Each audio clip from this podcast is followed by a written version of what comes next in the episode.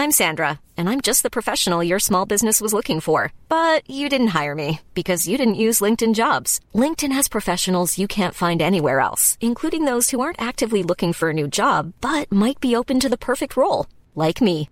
In a given month, over 70% of LinkedIn users don't visit other leading job sites. So if you're not looking on LinkedIn, you'll miss out on great candidates like Sandra. Start hiring professionals like a professional. Post your free job on linkedin.com slash spoken today.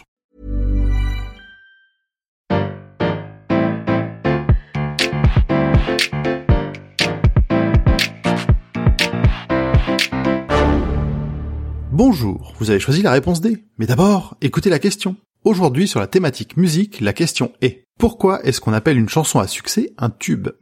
C'est vrai que c'est bizarre. Parce que le tube en musique, c'est quelque chose qu'on n'utilise plus depuis très longtemps. Je pense même qu'à part des collectionneurs, personne ici n'a écouté de la musique sur tube. Alors, de quoi on parle? Vous le savez peut-être, mais avant le numérique, la bande ou le disque, il y avait au tout début de la production musicale un autre format, le cylindre. Dès 1877, on enregistrait les sons du phonographe sur des cylindres, environ de la taille d'un rouleau de papier toilette. Ils étaient d'abord en métal, recouverts d'une feuille d'étain, puis en cire d'abeille ou en plastique dur. Pour vous donner une idée du son que ça donne, voici un extrait mis à disposition par la bibliothèque de l'université de Santa Barbara. Le morceau s'appelle William Tell et remonte à 1913.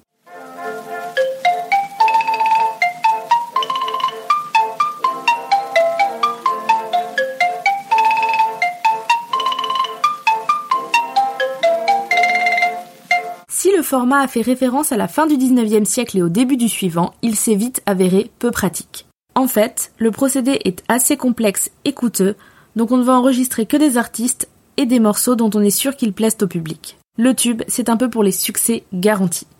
Mais pour produire de la musique en masse, le disque était beaucoup plus adapté, c'est plus rapide et ça prend moins de place.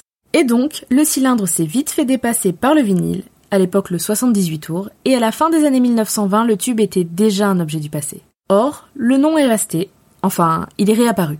Et pas pour de bonnes raisons. L'industrie musicale a toujours produit en masse des chansons qui marchent, en copiant et recopiant et en suivant des codes toujours plus précis selon les goûts du moment. Pendant longtemps, on a qualifié ces morceaux de variété de saucisson. Pourquoi? Eh bien tout simplement parce que, comme chez le charcutier, on produit de la musique au kilomètre, on la découpe et on la sert aux clients. Et puis, dans les années 50, ce surnom moqueur a changé. D'après plusieurs sources, c'est l'écrivain et musicien Boris Vian, alors directeur artistique chez Philips, qui aurait remplacé le terme saucisson par tube. Ça faisait ainsi référence au format d'autrefois, qui servait à vendre des succès faciles et aussi à la forme du tube, un cylindre creux. Boris Vian aurait donc sous-entendu que ses chansons légères étaient creuses, avec des paroles simplistes et sans ambition sinon satisfaire le public. Comme quoi, les questions sur l'authenticité et la qualité de la musique populaire ont toujours existé. Henri Salvador a d'ailleurs écrit une chanson en 57 baptisée Le Tube, où il détaille dans les paroles comment faire un morceau qui marche. Faire un tube, c'est donc à la base une expression bien péjorative. Mais ça, on l'a complètement oublié parce que le terme est entré dans notre vocabulaire commun et a traversé les générations.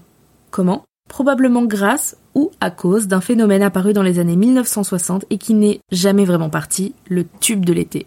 Le concept depuis toujours, c'est un morceau sorti pendant la période estivale, fait pour faire danser le plus grand nombre, léger, assez court, où les paroles ont peu d'importance mais la musique reste bien en tête. Il faut être efficace pour vendre, c'est la même logique en 1900 qu'en 2000. Laissez-moi danser, La Lambada, La Macarena, Mambo No. 5, Gangnam Style ou Despacito. Si en soi l'impact n'est plus vraiment le même aujourd'hui, un gros succès fédérateur qui sort entre juin et septembre va souvent être baptisé tube de l'été.